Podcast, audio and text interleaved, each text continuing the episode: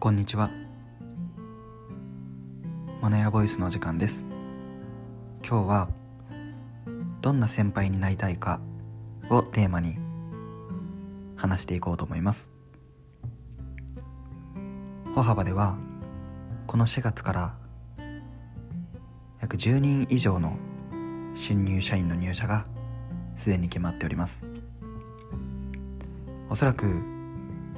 歩幅ができてから新入社員を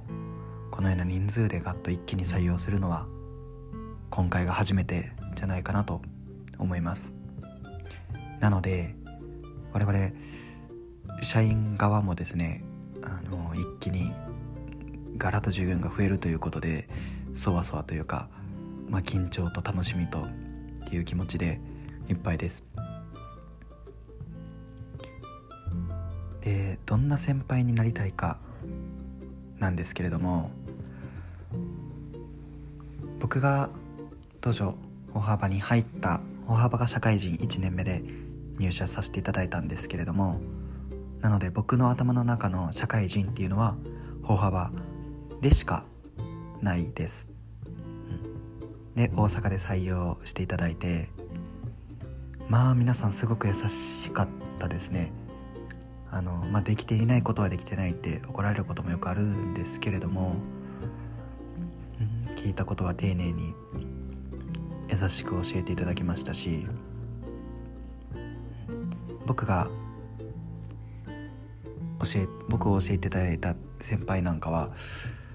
うん、まず人の悪口を言わないような方でうんその方が人のことを言ってることは聞いたことないうん。あこういう先輩素敵だなとすごく思いましたね。あとは今私が25歳なんですけれどもまあこれから入ってくる新入社員はみんな20代以下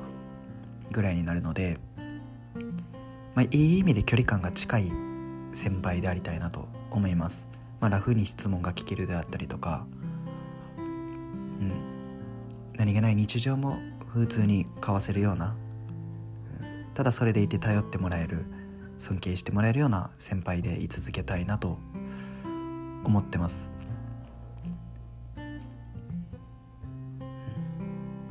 まあ人それぞれ